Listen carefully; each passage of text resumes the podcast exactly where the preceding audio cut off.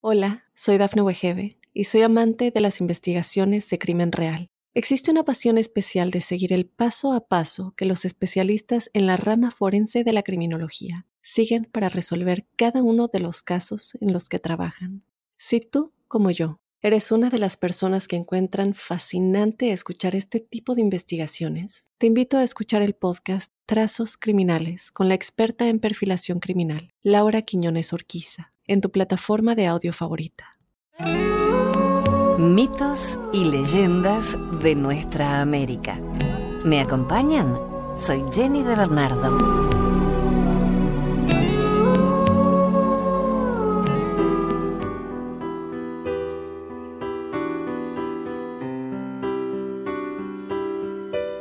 Desde que estamos compartiendo estos relatos, descubro que tenemos mucho que aprender de nuestros ancestros. En el extremo sur de Argentina y de Chile, la literatura y la poesía se despojaban de su carácter literario para ser un lenguaje cotidiano que se leía en la naturaleza que los rodeaba.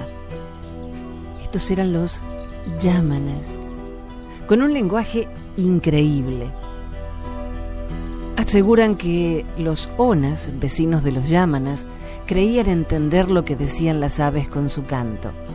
Y los distintos pueblos, por vecinos que fuesen, generalmente no se conocían entre sí porque los separaban fiordos, canales y temperaturas antárticas.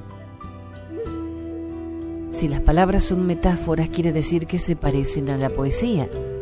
Pero en el caso de los yámanas y los cahuéscar, solo podemos sentir que todas sus palabras eran poesía pura.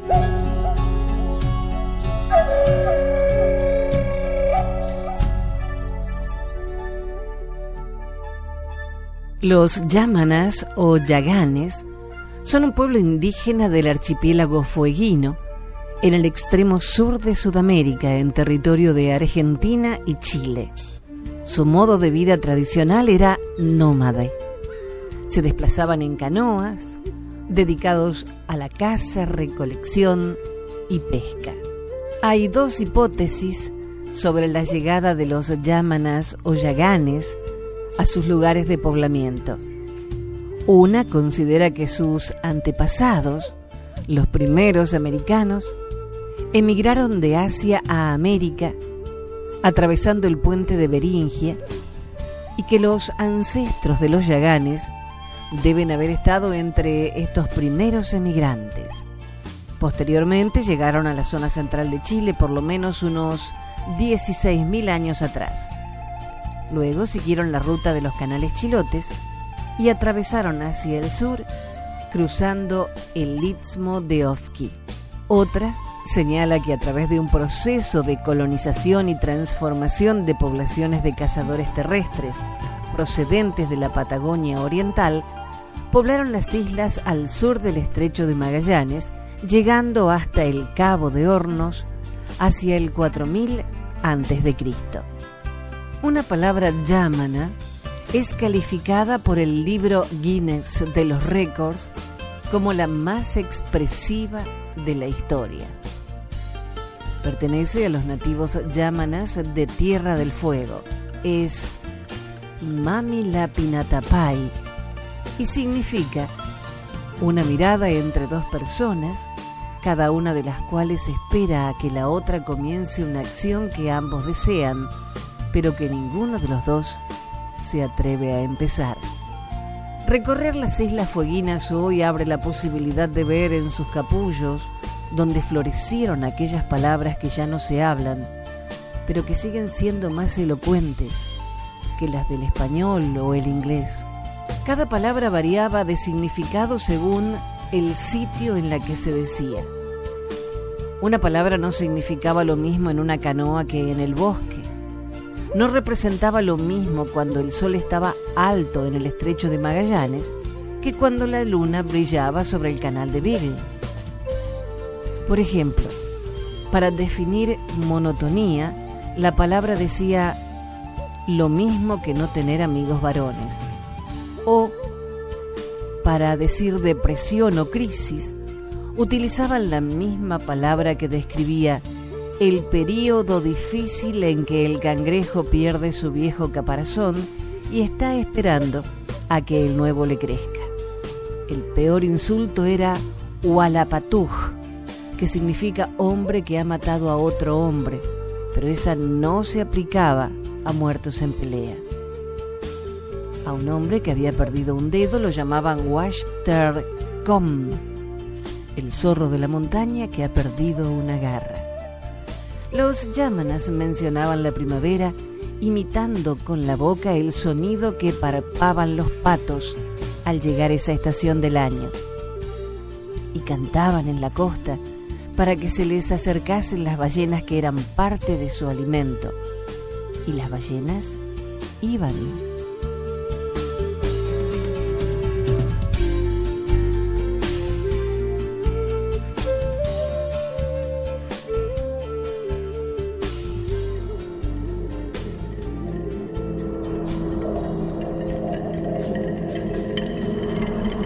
El gigante de piedra. Donde se acaba Tierra del Fuego, y todavía más allá, desparramados por las islas e islitas que brotan en ese mar tan frío y ventoso, vivieron durante muchos siglos los Yámanas, y nadie en ese tiempo pudo llegar más al sur que ellos en canoa. Familias enteras se animaban a viajar a cada rato, de playa en playa, acampando unos días en cada una y quedándose solo mientras se encontraban mejillones en la costa, o lobos marinos y peces en el mar para comer, porque esa era su manera de vivir. Y era una manera peligrosa, claro, entre tormentas, olas y naufragios, Pudo haber sido por eso que muchas de sus historias fueron terroríficas de noche. Apretujados en las chocitas de ramas, mientras el viento soplaba afuera, siempre había uno que tenía algo para contar junto al fuego.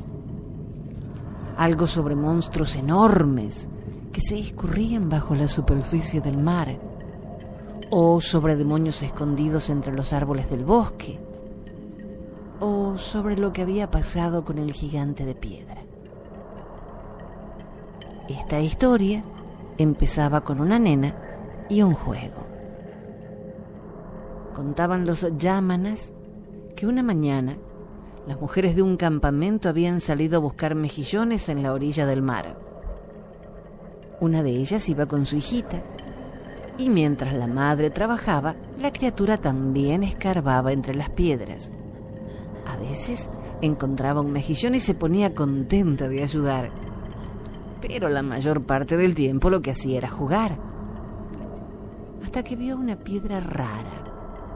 Era alargada, de un gris más oscuro que las otras, y tenía la forma de un bebé con los brazos y las piernas encogidas se le notaba la cabeza, con una manchita por cada ojo y otra más grande en el lugar de la boca. El tamaño, más o menos como la mano estirada de una persona grande. La nena se quedó encantada, la levantó, la abrazó y le empezó a cantar despacito, como se les canta en todas partes a los bebés.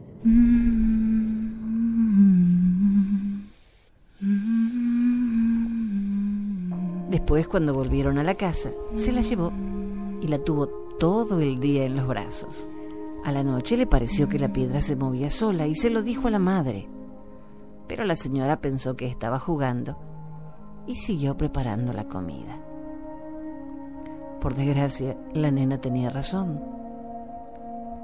Al rato el muñeco había separado los bracitos y las piernitas, y su dueña vio cómo abría los ojos y la boca. De repente, la mordió con mucha fuerza. La chica pegó un alarido y soltó el juguete. La madre y el padre corrieron a ver qué le pasaba a su hija que lloraba desconsolada. Y en ese momento, una tía descubrió al bebé de piedra que se retorcía en el suelo y lo levantó con cuidado.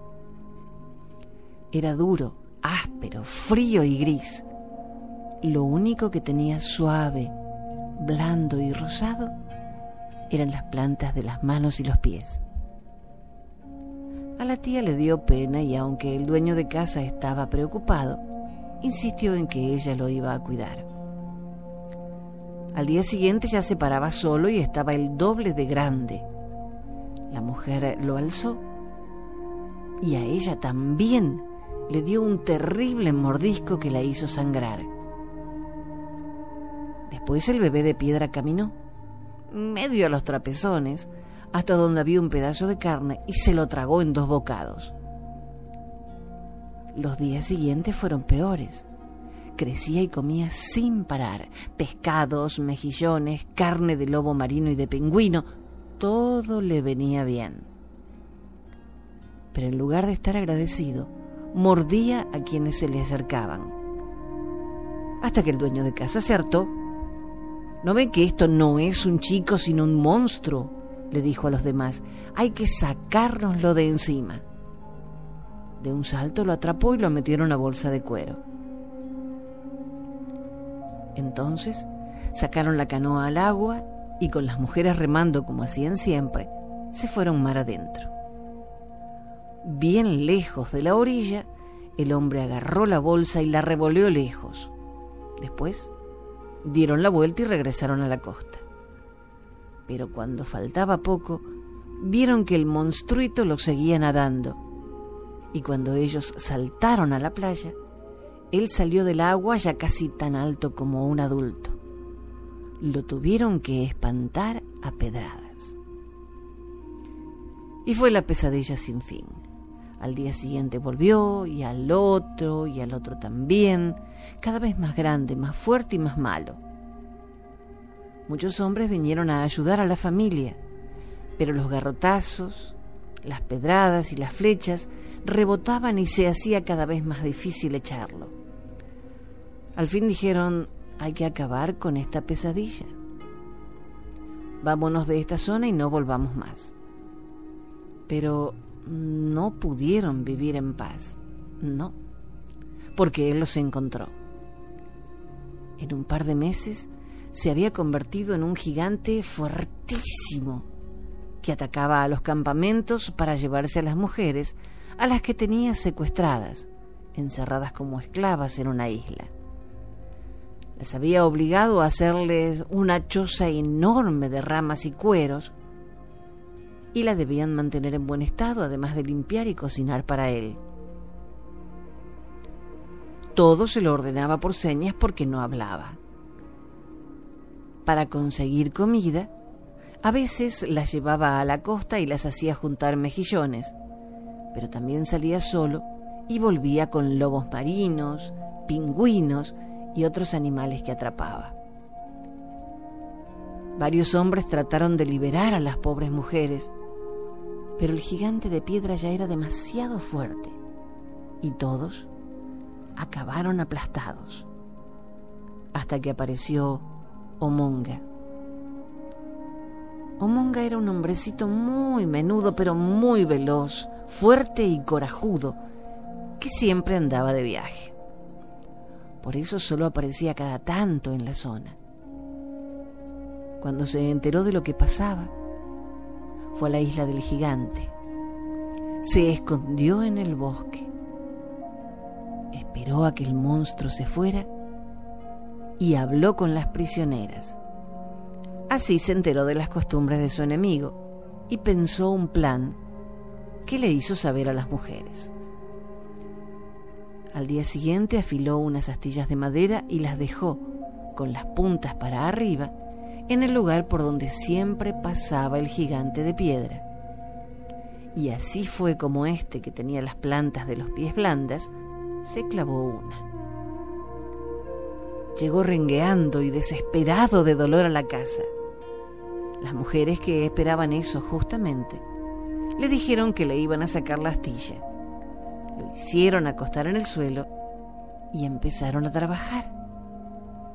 Pero en lugar de hacer lo que habían prometido, empujaron cada vez más la astilla dentro del pie. El otro bramaba de dolor, pero ellas le decían que ya faltaba poco, que tuviera paciencia, mientras le iban abriendo un agujero cada vez más grande. Cuando les pareció que ya era bastante, hicieron una seña a Omonga, que las miraba escondido entre los árboles. Salió corriendo como una flecha y clavó en la herida un palo pontiagudo. El gigante dio un grito y se desmayó.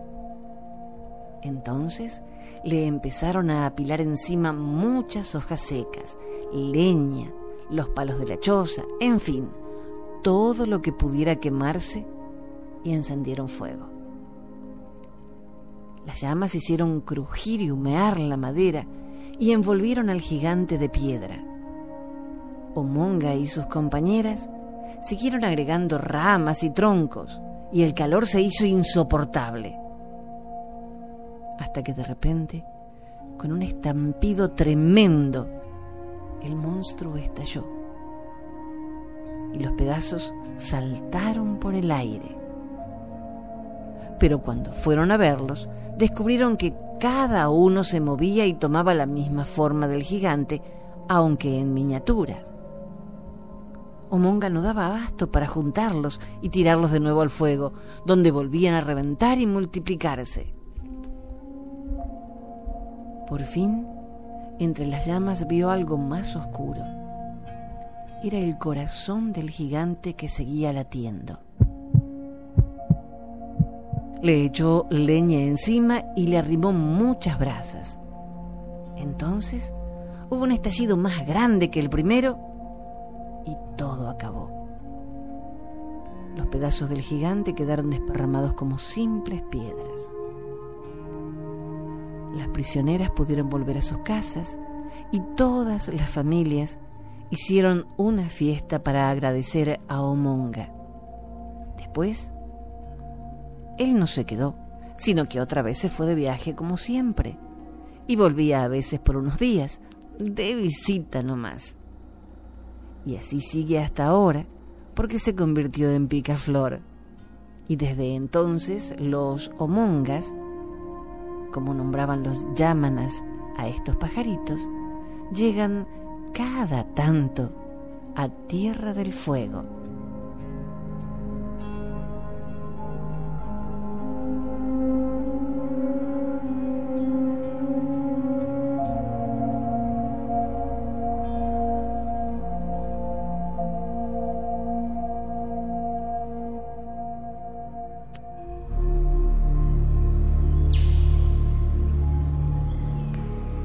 La leyenda del Cerro Uritorco.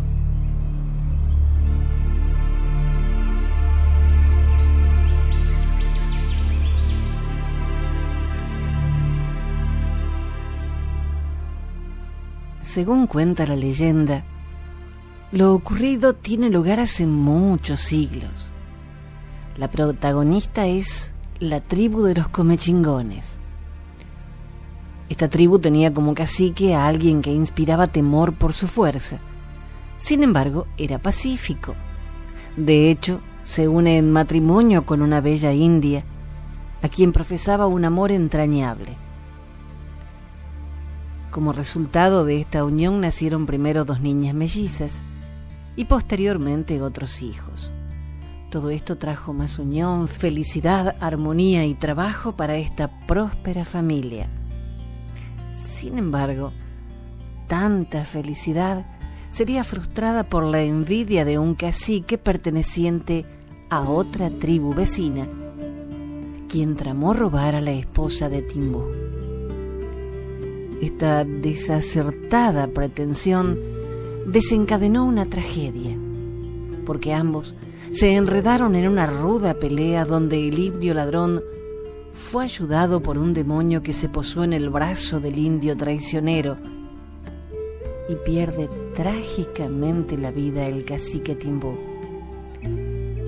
Luego, en el intento de poseer a la fuerza a la mujer arrebatada, y ella, por no traicionar a su fiel amor, quien acababa de ser ejecutado, se convirtió inmediatamente en agua, recorriendo los cerros y valles para huir de aquel ladrón. El cacique Timbú se llama Uritorco, quien al caer muerto queda mirando al cielo para toda la eternidad. De hecho, cuando se observa el cerro, puede notarse el perfil de un hombre en una posición yaciente, similar a Timbú. Por otro lado, se puede observar la transformación de su compañera en agua cristalina y transparente que recorre cerros, valles y quebradas, desembocando en el conocido río Calabalumba. Las hijas gemelas nunca se alejaron de sus padres fallecidos. Por el contrario, se mantienen allí firmes, protegiendo la zona de vientos y tempestades. Son sin duda alguna las sierras llamadas las gemelas que respaldan al pueblo. Cada uno continuó cumpliendo su propósito según la leyenda.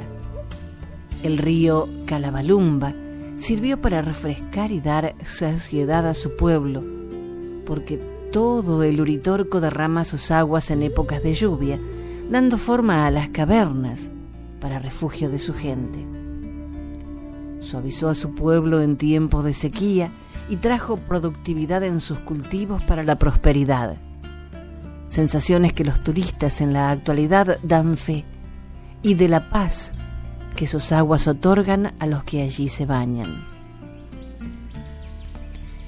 Para concluir esta leyenda y como en todas las de origen indígena, podemos afirmar que tiene que ver con una transformación producida por causa del amor. Claramente este magnífico cerro y la bella India convertida en un río de lágrimas personifican aquella eterna historia de amor entre el cerro Uritorco y el río Calabalumba. Extraída de razafolclórica.com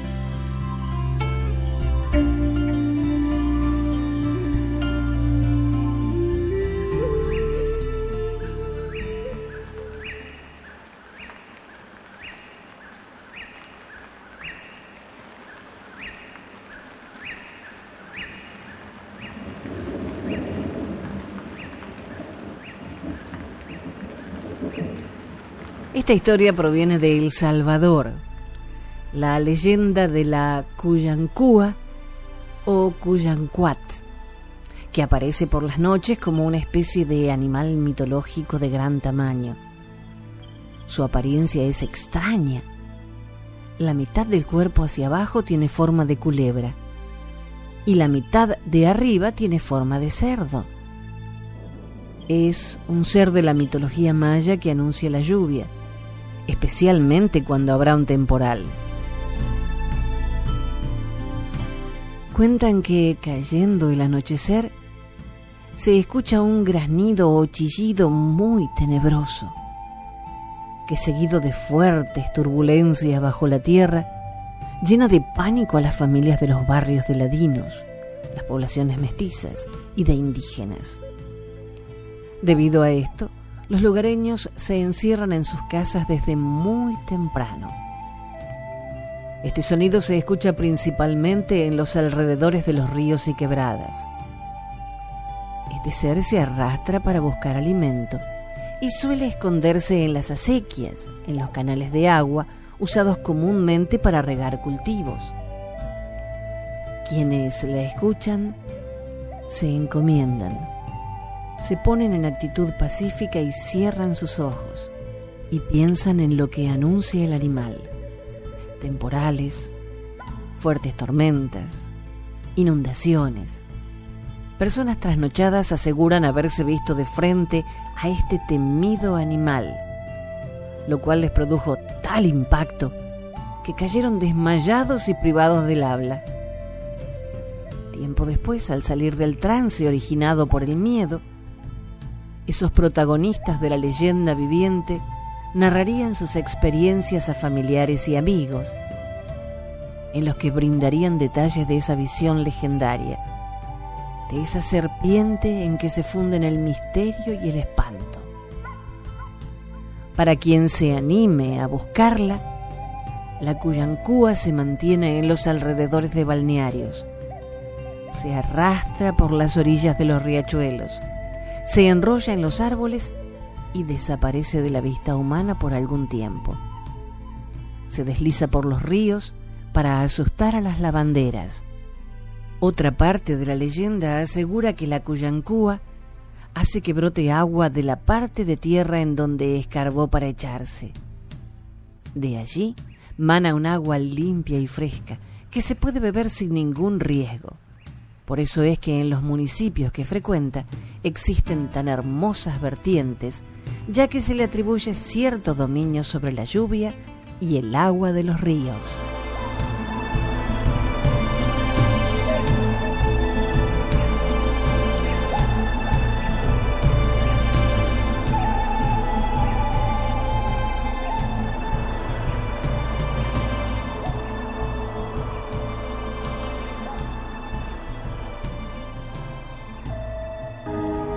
Un escritor y humorista alemán, la memoria es el único paraíso del que no podemos ser expulsados.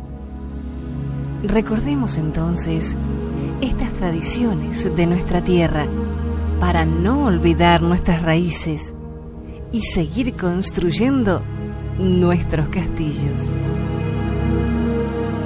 Gracias por la compañía. Soy Jenny de Bernardo.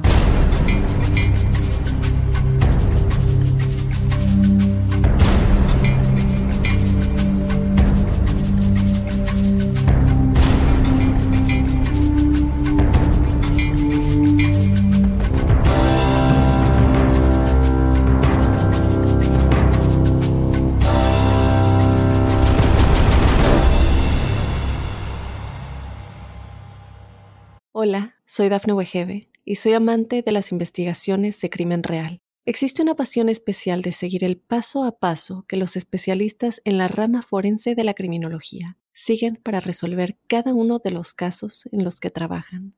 Si tú, como yo, eres una de las personas que encuentran fascinante escuchar este tipo de investigaciones, te invito a escuchar el podcast Trazos Criminales con la experta en perfilación criminal, Laura Quiñones Orquiza en tu plataforma de audio favorita.